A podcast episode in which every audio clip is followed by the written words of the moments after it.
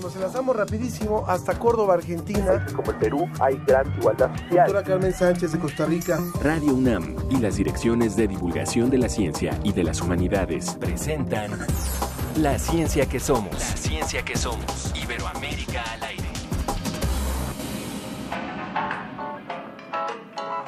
Te encuentro bien, bien para mí. Ay, cuando quieras paso la noche cerca de ti. Te quiero bien, con frenesí. De mil maneras te comería como el maní. Ven, dime qué te falta para que te quedes conmigo. Que por esa boquita, lo que me pidas consigo. Arráncame la sed, que mi piel se quema colapsa lento si no te prueba. Arráncame Escuchando a Marisa Moore, cantante originaria de Sonora, arrancamos la ciencia que somos en este viernes. Esta chica que canta, que, que ha dicho que la franqueza que caracteriza a las personas originarias del norte de México es lo que ella quiere reflejar con su música, es la propuesta musical de hoy. me hace bailar. Tu ritmo suave me sabe agave yo quiero más. Este baile no va a acabar. Eres la fruta que más desea mi paladar. Ven, dime qué te falta para que te quedes conmigo. Que por esa boquita, lo que me pidas consigo.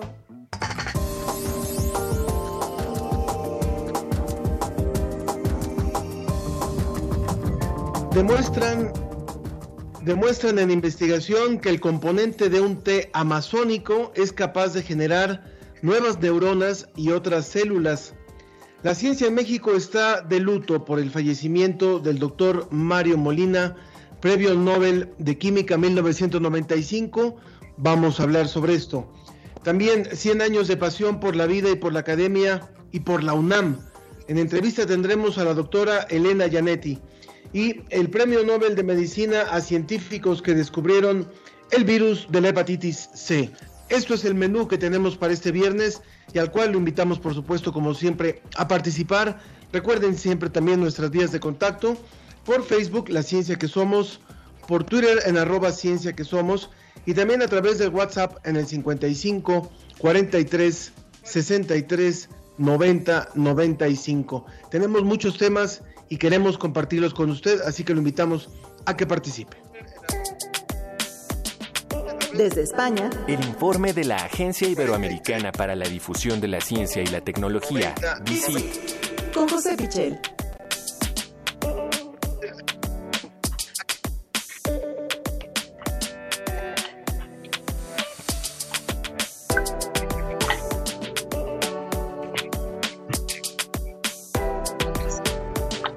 Nos enlazamos hasta Salamanca. Ahí está mi amigo y compañero José Pichel, a quien saludo con mucho gusto. ¿Cómo estás, José?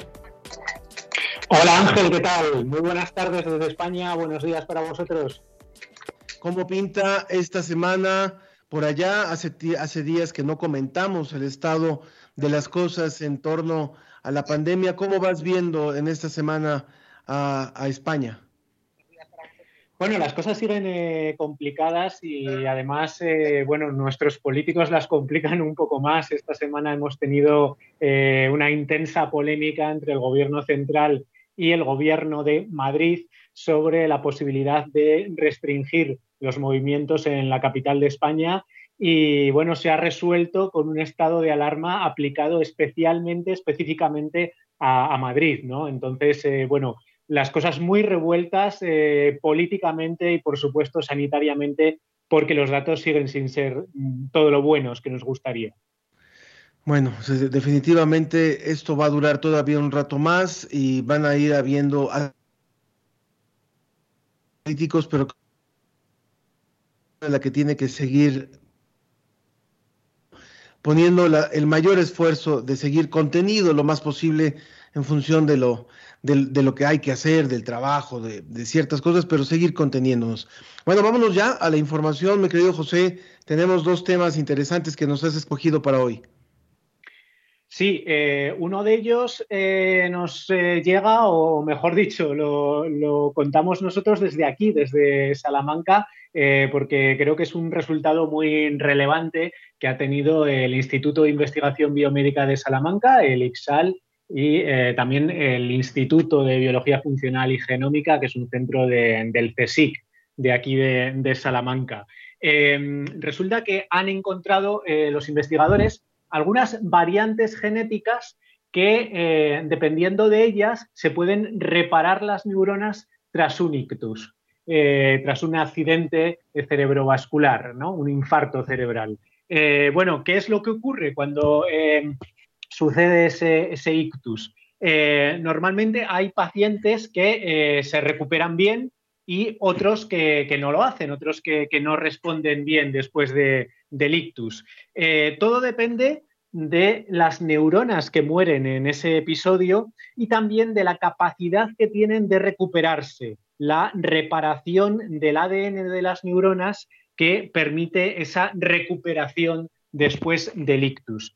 Bueno, lo que han averiguado los investigadores dirigidos por Ángeles Almeida es que eh, hay una proteína que es muy importante en esto, eh, se llama BRAP53, y esta proteína presenta dos formas diferenciadas. Un polimorfismo eh, que hace que se pueda recuperar esas neuronas, ese ADN, esa reparación del ADN de una forma muy rápida, y sin embargo, otro polimorfismo eh, digamos, una parte de la población lo tiene, otra parte de la población tiene el otro, en el otro polimorfismo de, esta, de este gen que da lugar a esa proteína, eh, ese proceso es mucho más lento, con lo cual la recuperación del paciente después de un ictus también es mucho, mucho más lenta.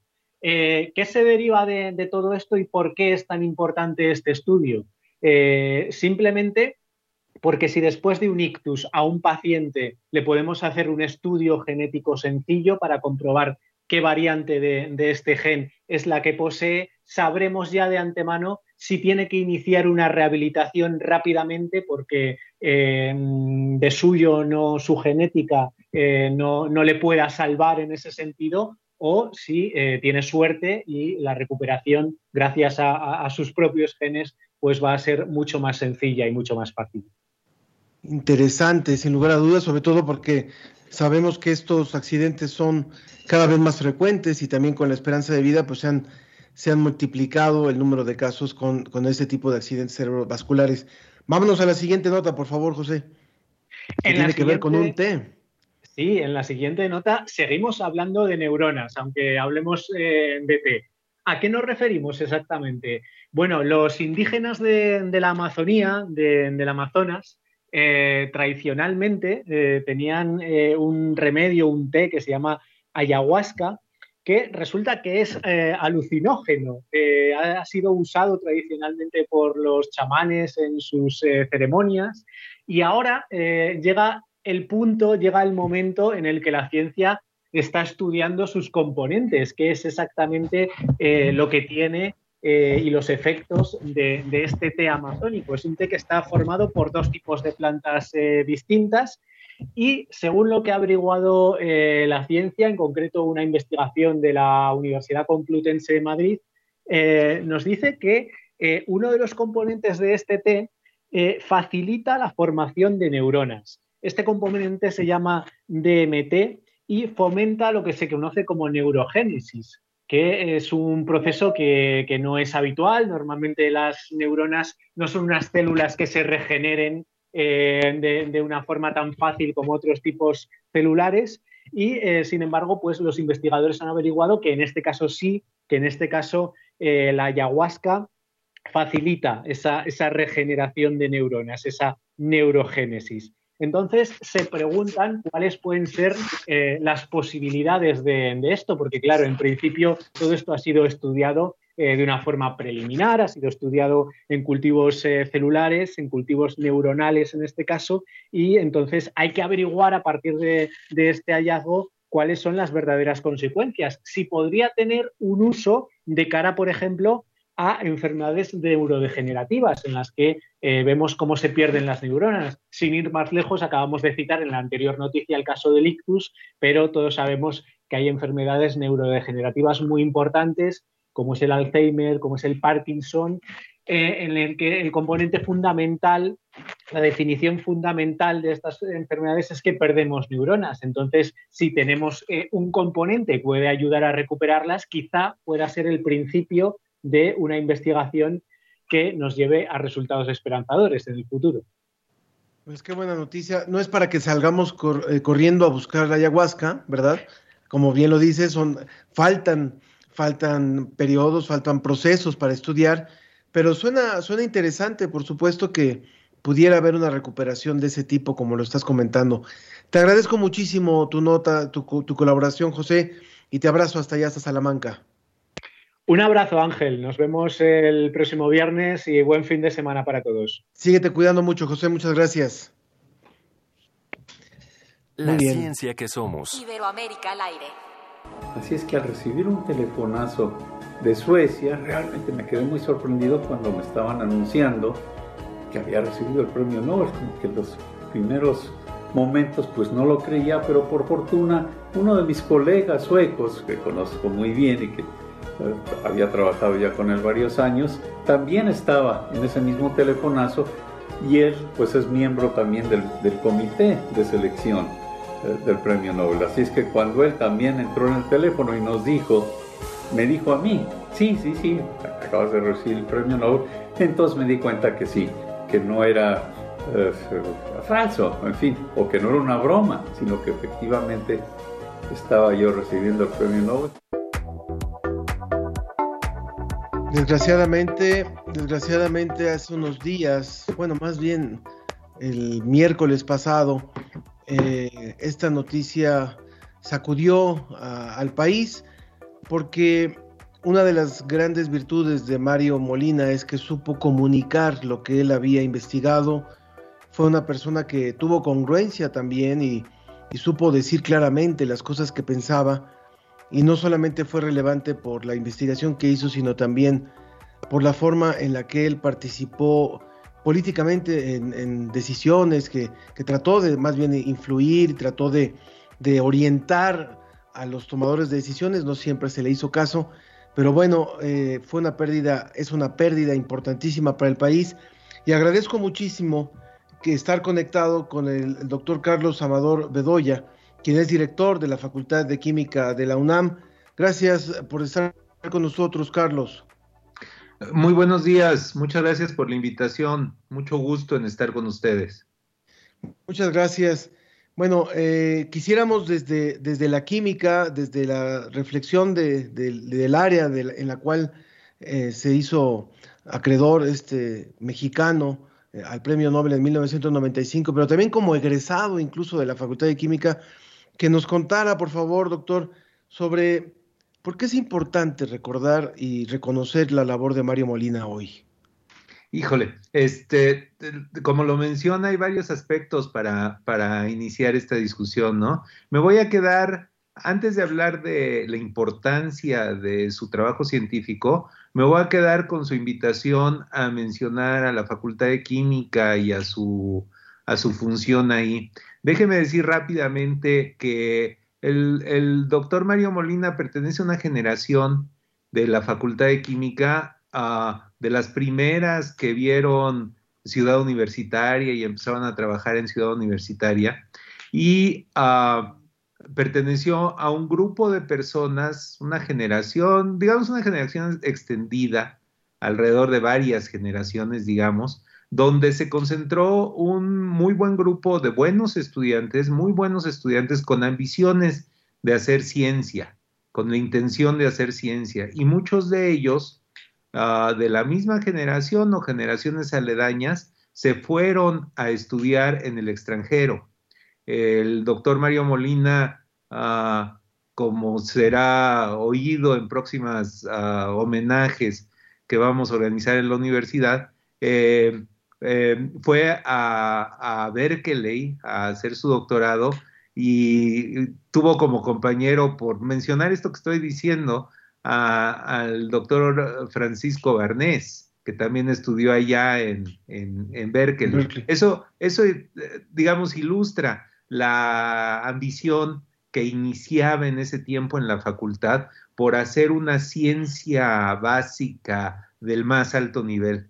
Regresaron algunos de ellos, muchos de ellos regresaron y han constituido, constituyeron en aquel entonces el fundamento, la, la base sobre la cual la Facultad de Química ah, se ha desarrollado hasta lo que es ahora, ¿no? Un, lugar de, de, una amplísima vocación de investigación científica, aparte de su responsabilidad de docencia con, con cerca de 8.000 estudiantes cada año, ¿no?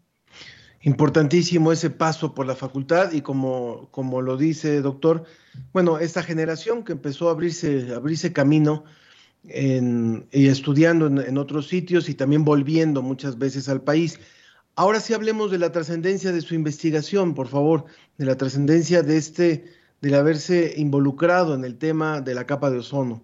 Yo, yo quisiera decir ahí dos cosas, creo que dos cosas vale la pena mencionar. Una es que lo que ahora nos concierne tanto sobre el cambio climático y el cambio de la situación de la atmósfera del planeta por la actividad humana, estaba iniciando ah, en, los tiempos de, digamos, mediados, los ochentas, los noventas, ¿no? Estaba iniciando, sobre todo, la demostración científica de esos efectos, fuera de cualquier elucubración, de cualquier duda, digamos, la confirmación científica de esos eventos. Y quizá la contribución principal, sin duda, la contribución principal del doctor Mario Molina fue dar esa ah, ah, veracidad a un caso particular de los que estamos mencionando. El caso particular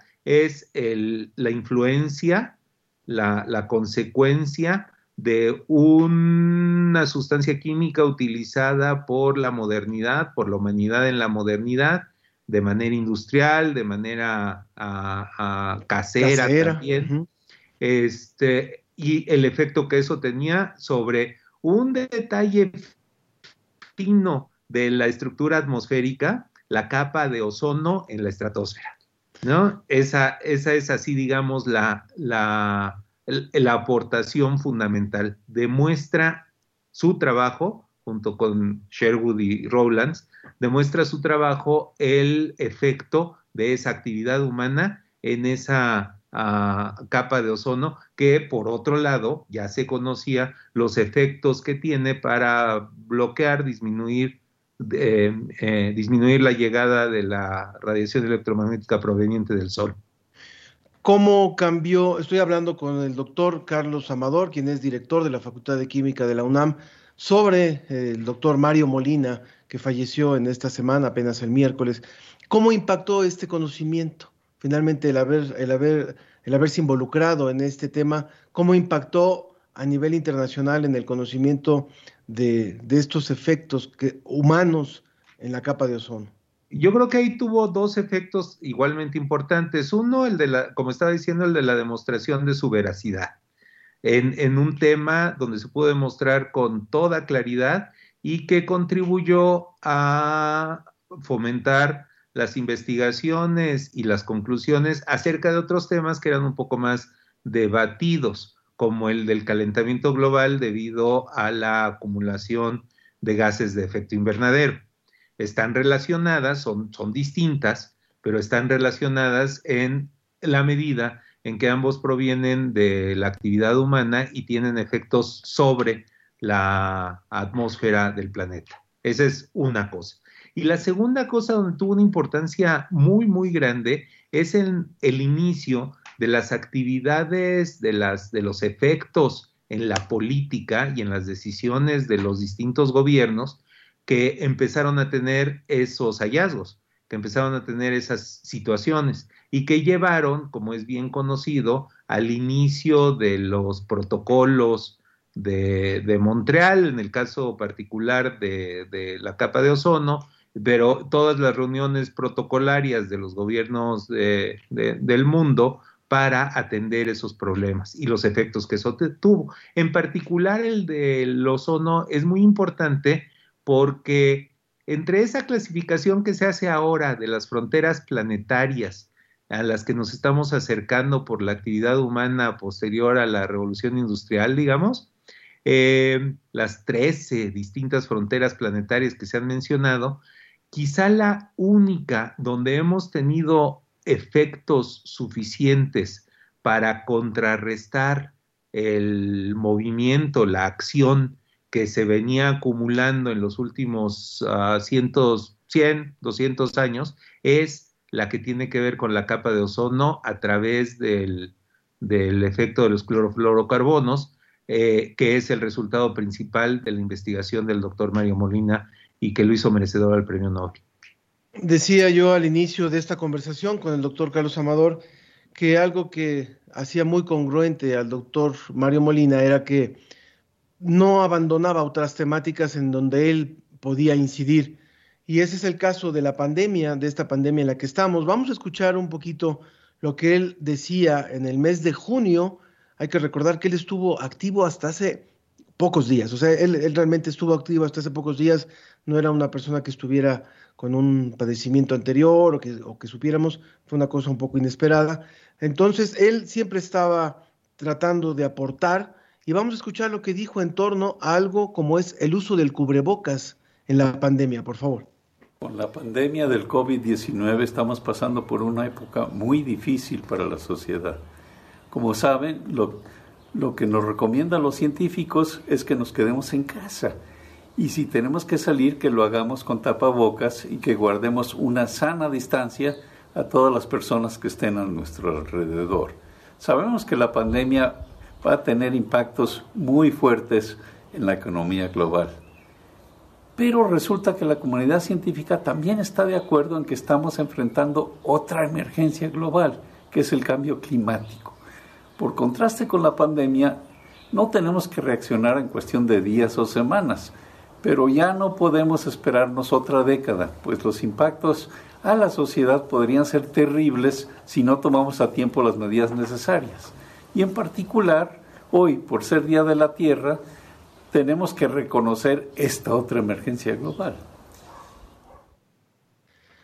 Esa era la reflexión que nos hacía el doctor Mario Molina. Para concluir, doctor Carlos Amador, director de la Facultad de Química, ¿qué el recurso más importante de su vida, ¿qué es el a destacar? Mira, si me permite nada más añadir al comentario del doctor Mario Molina acerca del uso del cubrebocas, que ese comentario no era solamente un comentario, digamos, una opinión, sino estaba respaldado por el último trabajo que hizo, un trabajo publicado en la revista Proceedings of the Natural Academy of Sciences, eh, eh, en esas fechas precisamente. Científica del uso de cubrebocas en la dispersión de a través de la, de, la palabra. Entonces es todavía el más alto posible de, de, aportar. Ahora, con respecto a su legado y a su, a su permanencia, yo quisiera que ah, en la muy orgullosos de la ah, el, trabajo que la contribución que teníamos del doctor Mario Molina al trabajo de la Facultad de Química, de tal manera que eh, colaborábamos, teníamos esa colaboración que iba hasta el extremo de tener un laboratorio dedicado a estudios de eh, atmosféricos, ambientales atmosféricos, donde consultábamos con el doctor Molina la dirección que debíamos ah, favorecer en nuestra institución a la investigación en esos temas. Muy recientemente, y con colaboración de él ah, y de su centro, habíamos ah, iniciado la contratación de un nuevo investigador para hacer ese tipo de, de labores. Eso refleja la contribución cercana que tenemos, teníamos con él y que queremos conservar uh, siguiendo dos cosas que él fomentó todo el tiempo. Uno, la, el apoyo, la defensa, la intensificación de la actividad científica en nuestro país. Eso lo apoyó el doctor Mario Molina todo el tiempo, intensificar, favorecer, promover la actividad de nuestra comunidad científica en nuestro país. Eh, quiero decir que esa comunidad es una comunidad muy sólida, con resultados muy de muy alto nivel, con colaboraciones de muy alto nivel en todo el mundo y con efectos muy sólidos y demostrables. El doctor Mario Molina lo apoyó, lo siguió y es algo que queremos uh, mantener en su memoria. Y la segunda cosa, y que también tiene mucho que ver con nosotros, es su apoyo paralelo a la educación en ciencia en México. Son dos cosas ligeramente distintas, la realización de la investigación científica y el apoyo a la educación científica para toda la sociedad, la cultura científica que es tan necesaria para una sociedad educada que sea capaz de tomar decisiones, de contribuir a la toma de decisiones en cosas tan importantes como las que vive la humanidad en estas fechas. Doctor Carlos Amador, muchísimas gracias por participar hoy en La Ciencia que Somos y gracias por esas reflexiones en torno a Mario Molina que nos, nos confirma la producción. El lunes pasado estuvo todavía en una reunión del, del Colegio Nacional y bueno, que sin embargo, sin duda va a hacer mucha falta en nuestro país. Gracias, doctor Amador. Sin lugar a dudas. Muchas gracias a ustedes por la invitación. Muchas gracias. Muy buenos días. Muy buenos días. Vamos rápidamente a un poco de música. Seguimos escuchando a Marisa Moore ahora de vez en cuando y volvemos. Comuníquese con nosotros en Facebook, en Twitter y también en el, en el WhatsApp 55 43 63 90 95.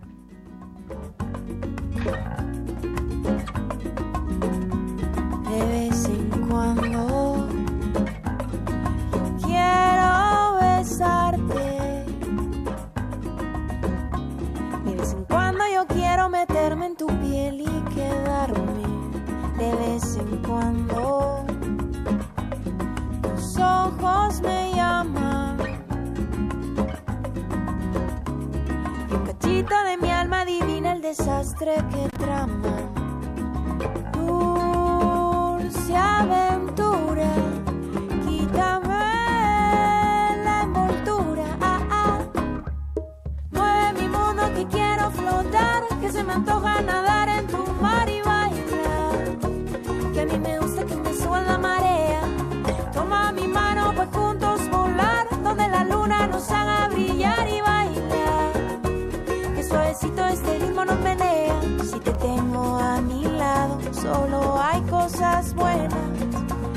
La cosita que yo quiero para despertar.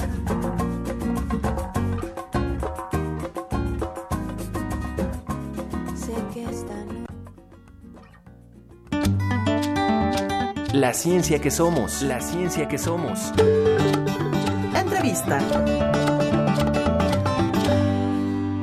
creo en Dios y me dio la suerte, me dio dos suertes, la familia en que nací y la oportunidad de trabajar en la Universidad Nacional Autónoma de México, forjadora de hombres libres y de gente que hace bien no solo a, México, sino que proyecta sus eh, enseñanzas a lo largo y a lo ancho de muchos lugares. Les agradezco todo y muchas, muchas gracias.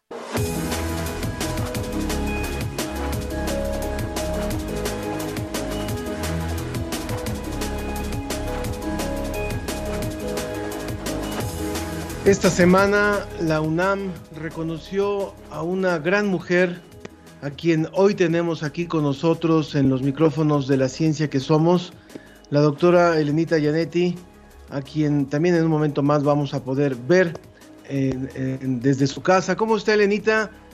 Muy bien, muchas gusto. gracias y muy agradecida por la, por la entrevista. Me da mucho gusto poderla ver y poderla saludar. Eh, debo de decir y recordar que la doctora Elena Gianetti fue amiga de mi papá, del profesor Víctor Manuel Figueroa. Así es. Hace muchos años en la UNAM. Así es.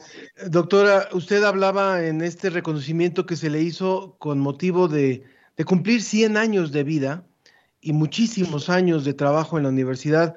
Hablaba de dos grandes valores, su familia y la universidad. Y ahí me gustaría eh, eh, empezar por lo segundo, empezar por lo que, por lo que era la universidad cuando usted eh, empezó a trabajar en ella y cómo ha, cómo ha sido testigo de la transformación, del crecimiento, de la ampliación de, de, metas en, la, en nuestro país a partir de la universidad. Usted ha visto a la universidad crecer. La verdad es que he tenido la fortuna de ver crecer a la universidad haciendo al mismo tiempo un crecimiento nacional en beneficio de toda la sociedad.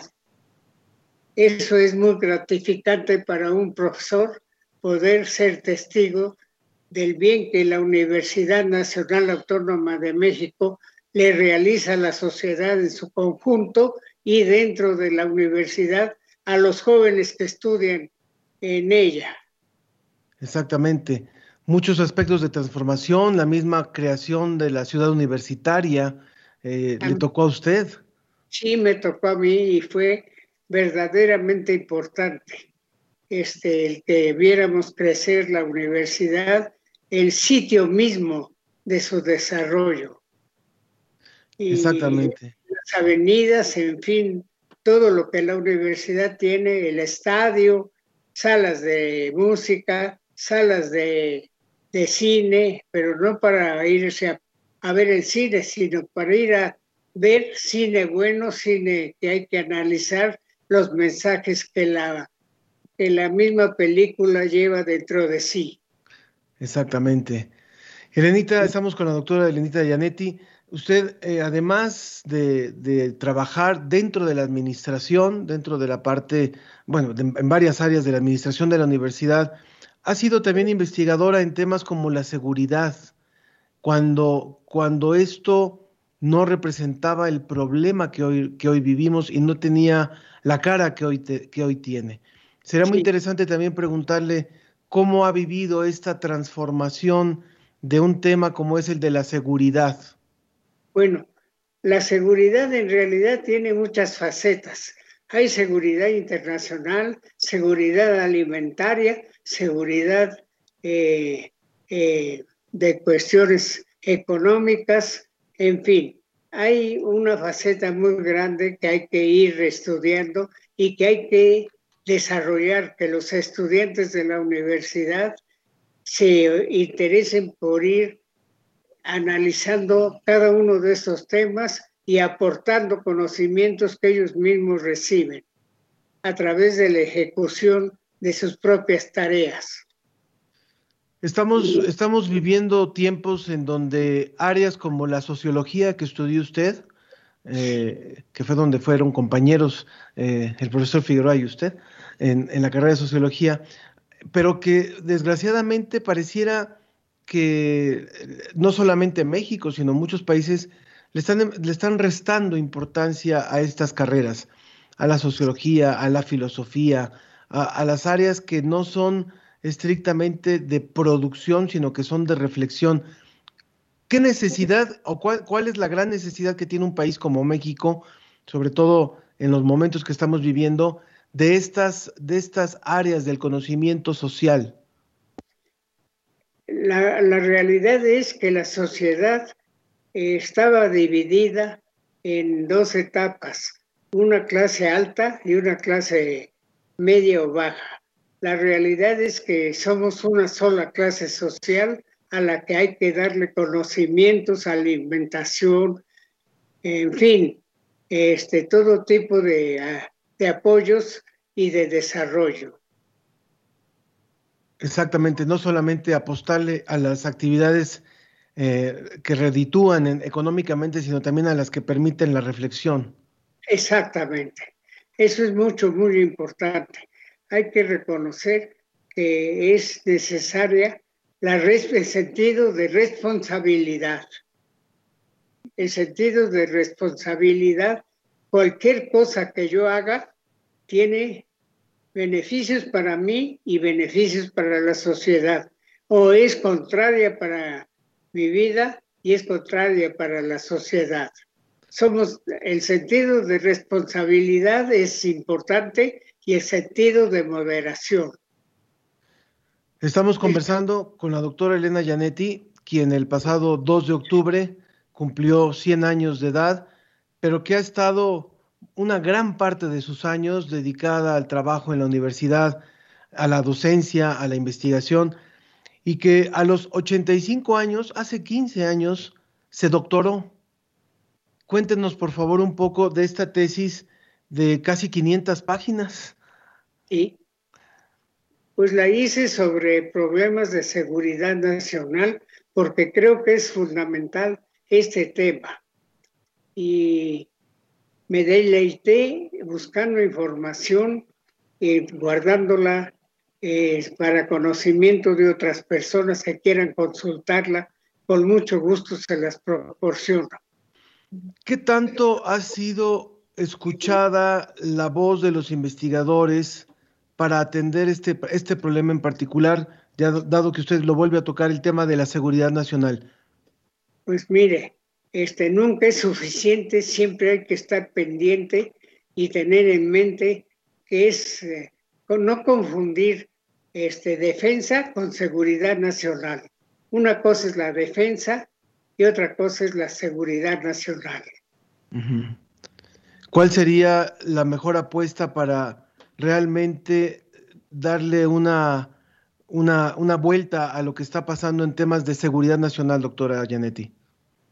¿Me quiere repetir su pregunta? ¿Cuál, sería la mejor estrategia, dada que usted hace la diferencia entre la seguridad nacional? Eh, ¿Cuál sería la importancia para que realmente pudiéramos vivir en un México más seguro para todos, más eh, eh, justo, más equilibrado, más equitativo para todos? Pues no he reflexionado mucho a fondo de esto, es decir, sí lo he reflexionado pero he llegado a la conclusión que hay que ser consciente de que cualquier cosa que hagamos en beneficio nuestro debe ser en beneficio de todos, no nomás de la familia, no nomás de mi persona, sino también en beneficio de toda la sociedad que me rodea. Eh, doctora, por supuesto. Doctora Yanetti, le saluda a través de los mensajes del público Estela Jiménez. Dice, gracias a la UNAM y a los profesores e investigadores que hacen una labor apostólica en beneficio de México. Luis Felipe también dice, muy valiosa entrevista a una universitaria de excepción.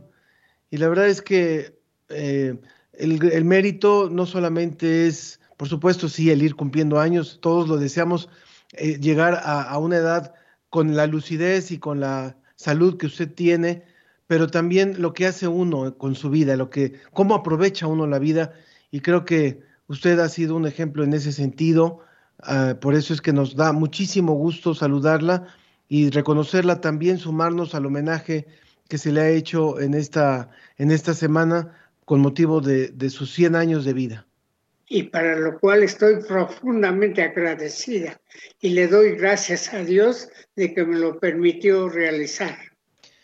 Para ir cerrando, Anita, nos, nos gustaría muchísimo preguntarle, ¿cuál a los jóvenes que nos están oyendo hoy, a los jóvenes que están muy eh, a veces confundidos, muy eh, cuestionados de lo que va a pasar con el país, a los jóvenes que están asustados de, de ver su futuro, de ver el futuro de, su educación también o sus oportunidades de trabajo, ¿qué les diría usted? Que sean valientes, que enfrenten las necesidades, que no se acobarden, que todos somos necesarios, sin excepción, y que todos podemos hacer algo para beneficio de toda la sociedad, de sus familias y de ellos mismos. Muchísimas gracias, Elenita. Mari Carmen también dice, eh, felicita a la doctora Elena Yanetti por ser una mujer íntegra y comprometida y es un honor conocerla. Muchas gracias. Me emociona que así lo diga y dígale que estoy a sus órdenes si es gentil. Muchísimas gracias, Elenita Yanetti. Pues ha sido un placer poder platicar con usted. Ha sido un placer poder eh, eh, reiterarle también a nombre de la familia el cariño que se le tiene y el reconocimiento que le tenemos por su trayectoria y por su congruencia. Muchas gracias. La agradecida soy yo y les deseo lo mejor en la vida para ustedes y toda su familia. Muchas gracias. Muchas gracias, doctora Elena Gianetti, quien en esta semana fue reconocida por la Facultad de Ciencias Políticas y Sociales por su cumpleaños número 100 y por su larga trayectoria en diferentes áreas de la Universidad Nacional. Un abrazo, Elenita. Muchas gracias. La ciencia que somos. Iberoamérica al aire. The Nobel Assembly at Karolinska Institutet has today decided to award the 2020 Nobel Prize in Physiology or Medicine jointly to Harvey J. Alter, Michael Horton, and Charles M. Rice for the discovery of hepatitis C virus.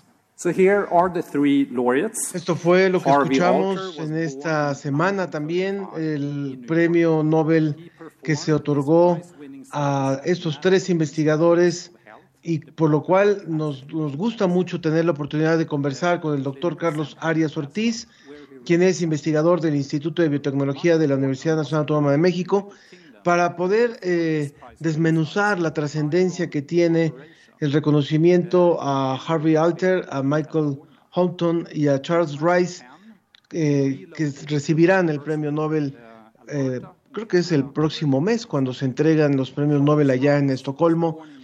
Eh, bienvenido, doctor, muchas gracias. Lo escuchamos. ¿Qué tal? Buenos días. Lo escuchamos, doctor eh, Arias, y bueno, nos da muchísimo gusto tenerlo también en la línea de la ciencia que somos. Eh, estas semanas son de, de nombramientos, siempre es este hacia el mes de octubre que empiezan por ahí y el, el, de física y después el de, el de economía, viene el de bueno, medicina. ¿Cuál es la, eh, la trascendencia de lo que estamos de lo que estamos conociendo hoy en este reconocimiento a quienes han trabajado en el tema de la hepatitis C?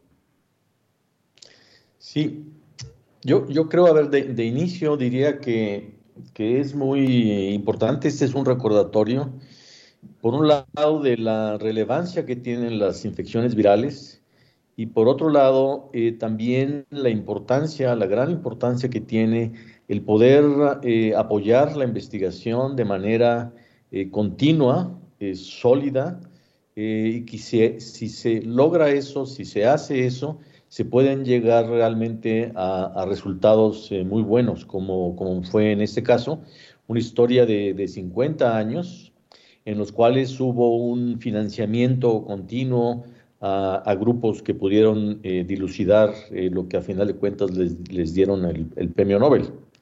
En, en este caso fue eh, el, el, descubrimiento de, de, que la hepatitis eh, era causada, bueno, una de los tipos de hepatitis, la hepatitis C, era causada por un virus y lo que permitió a su vez el poder desarrollar métodos diagnósticos y eh, terapias antivirales para eh, contender con este, con este problema eh, disminuyendo de manera muy seria la gran mortalidad y morbilidad que existía en los eh, 70s, 80s, antes de que esto sucediera, eh, por la, la, la, transmisión del virus principalmente por enfermedades, perdón, por transfusiones eh, sanguíneas.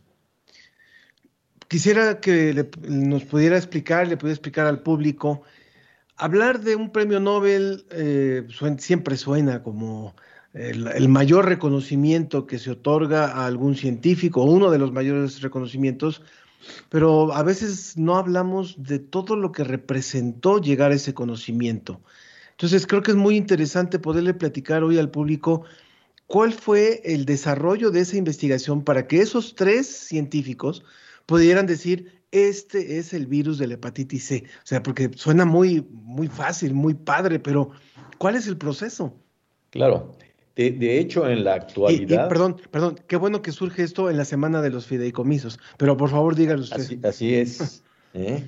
Y, de hecho, en, la actualidad, la tecnología ha avanzado tanto que esto, que es una historia, como decía yo, de, de, 50 años, se ve como, como una, una, una, historia que pudiera llevarse a cabo casi que en cualquier laboratorio. Eh, pero a ver, me, remito, digamos, a la, a la historia porque es, es, muy interesante, hay una linealidad muy clara en este, en este caso. Las, las hepatitis claramente eran, eran ah, pues, eh, muy importantes, han sido siempre reconocidas como un, eh, problema importante de salud pública. Eh, y en los 40 del siglo pasado se, se, sabía que había un virus asociado a ellas, que era el virus de la hepatitis A pero aún así había muchas eh, hepatitis eh, que se, que se eh, asociaban a infecciones virales, cuando menos de manera epidemiológica, y, en los 60 se descubrió un virus nuevo, el virus de la hepatitis B. Esto lo hizo el doctor Baruch ah, Bloomberg, quien recibió el, el Nobel en 1976 por el descubrimiento del virus de la hepatitis B en los 60 entonces, sabíamos que había dos, virus que causaban hepatitis, el A y el B. Sin embargo, seguía habiendo muchos casos de, hepatitis crónicas y desarrollo de cirrosis y cáncer en aquellos eh, pacientes transfundidos. Entonces, eh, la, contribución, digamos, de Harvey Alter, que, estaba trabajando en, los institutos nacionales de salud en, los 60 cuando se descubrió la hepatitis B, eh, él, eh, eh, a través de estudios muy cuidadosos, pudo determinar que había un nuevo agente que era responsable de aquellas hepatitis que en aquel entonces se le conocían como no A, no B. Era un agente misterioso, digamos. Y él pudo encontrar una correlación, sí, entre, entre la presencia de un virus, él pudo determinar que era un virus por ciertas características, eh, y, bueno, esto reproduciéndolo en, chimpancés. Y a partir de, ahí, eh, la historia eh, continuó, digamos, la contribución de, Alter fue el poder identificar un nuevo virus asociado a hepatitis, principalmente en transfusiones, utilizando chimpancés como modelos animales. Después, en, en los 80s, esto fue en los 70s, en los 80s, eh, eh, trabajando en la compañía Chiron en aquel entonces, ahora en la Universidad de, Alberta, lo que hizo fue, a través de, de, mucho esfuerzo, porque la tecnología nuevamente estaba muy lejana de ser lo que tenemos ahora, pudo aislar de chimpancés enfermos fragmentos de material genético que él identificó como pertenecientes a un virus.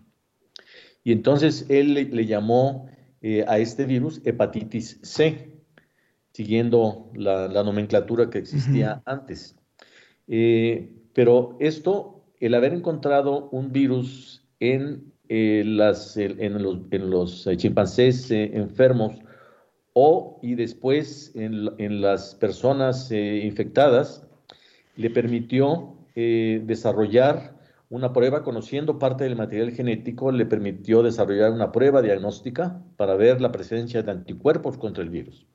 Y vio que había claramente una correlación entre los que tenían anticuerpos y los que desarrollaban eventualmente cirrosis o, problemas eh, de cáncer. Eh, y hasta ahí, digamos, a partir de, de entonces empieza la contribución de Charlie Rice eh, Charlie em, estaba trabajando en la Universidad de Washington en aquel entonces y, lo que hizo fue eh, juntar todos los pedacitos eh, genéticos del virus de la hepatitis C, ponerlos en una sola, en un solo virus sintético, digamos, determinar cuáles eran las partes que, realmente eh, le permitían al virus replicarse en, células y tomó esta construcción eh, del virus sintético y lo, puso en chimpancés y vio que se podía dar una respuesta eh, por, un lado, una respuesta inmune contra el virus, pero también generar la enfermedad, causar cirrosis eh, y, patología similar a lo que sucedía en humanos. Entonces, lo que hizo eh, Charlie fue el poder demostrar que este virus era el responsable de, la enfermedad. Es decir, si estamos hablando del, del proceso de investigación, ¿Sería algo que inició en los años 70? Así es. Y que concluye, digamos, o, se, ya se establece el, conocimiento del virus solamente de la hepatitis C, ¿en qué año? Eh, eh, alrededor de finales de los 90, digamos, 30 años. 30 años, o sea, es, es importantísimo lo que nos está contando doctor Carlos Arias, porque así es como trabaja la ciencia. Así es. La, ciencia no, no trabaja en una investigación que inmediatamente da resultados, sino que son conocimientos que se van acumulando, y en este caso fue el conocimiento de tres investigadores en distintos lugares, en distintos momentos, uno retomando el conocimiento que había generado el anterior y luego el tercero retomando el conocimiento que habían generado los otros dos para finalmente llegar a una aportación científica. Me parece que es fundamental explicarlo así porque a veces no, no hablamos de cómo se hace la ciencia, y eso que no estamos hablando de todo el trabajo ya específico de laboratorio, toda la inversión económica que se necesitó para llegar a ese solo conocimiento, pero lo, representativo que es tener ese nuevo conocimiento en bien de toda la humanidad, en este caso, porque es finalmente una, enfermedad que afecta en, en todos lados. Seguro, no, es, eso es importantísimo. Yo eh, lo he dicho y lo, repito a veces que puedo, que es muy importante el, generar conocimiento y para, prepararnos, digamos, para el, caso que estamos viviendo ahora del, coronavirus SARS-CoV-2. Eh, si, realmente esperamos a, tener los problemas encima, como esta, como esta pandemia, para entonces empezar a soltar recursos para que se hagan eh, diagnósticos y vacunas y, antivirales, el resultado eh, no, es muy, no es muy bueno. Es, la ciencia tiene su propio ritmo. Y en el caso del de, doctor Rice, eh, es muy claro porque yo tuve la oportunidad cuando estaba haciendo una estancia postdoctoral en, Caltech, en el Instituto Tecnológico de California, en Pasadena, de estar con él un par de años. Él estaba un par de años adelantado eh, a mí. Eh, y en ese entonces él estaba haciendo, reconstruyendo, digamos, virus de un, de un en particular, de un alfavirus, un, un, virus que se conoce como Simbis, que en realidad tiene muy poco, muy poca relevancia en salud. Después pudo hacerlo también en esa época con el virus de la fiebre amarilla. Y todo, esa, todo ese proceso de preparación, de investigación, lo, lo, lo alcanzó eh, con, en, el momento justo para poder eh, reproducir y hacer lo que hizo con, hepatitis C. Entonces, otra vez, la ciencia tiene sus tiempos y hay que apoyarla eh, de manera constante durante mucho tiempo, no esperando que haya resultados a corto plazo por necesidad. Por supuesto. Pues yo le quiero agradecer muchísimo, doctor Carlos Arias, investigador del Instituto de Biotecnología de la UNAM por haber estado con nosotros y habernos explicado la trascendencia de, este, de esta designación de estos tres investigadores en el premio, en el premio Nobel de Medicina. Muchas gracias. Con todo gusto, que esté muy bien. Muchísimas gracias, muy buenas, muy buenos días.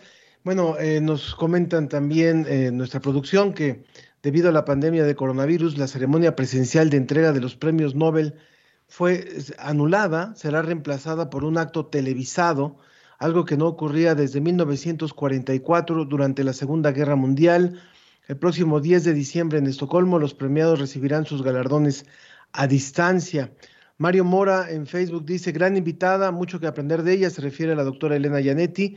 Lourdes Nava también dice en Facebook, mi admiración y cariño para la doctora Yanetti. Y bueno, con eso nos vamos despidiendo.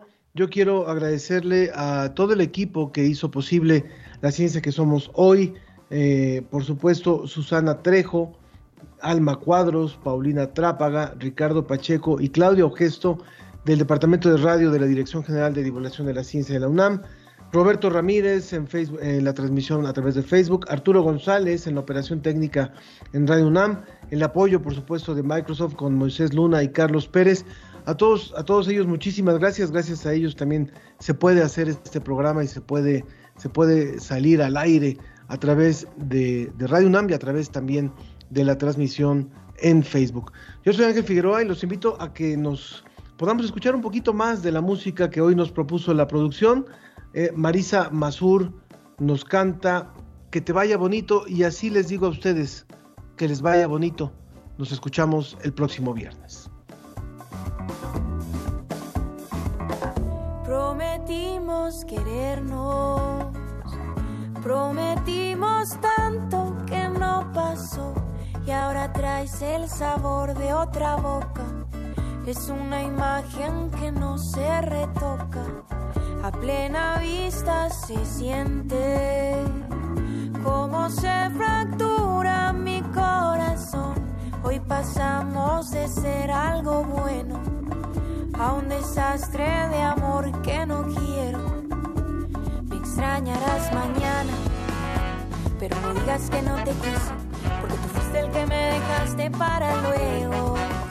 Que te vaya, que te vaya bonito, donde vayas, que te vaya bonito, pero lejos de mí.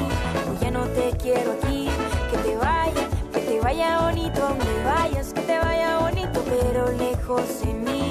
Hoy ya no te quiero aquí.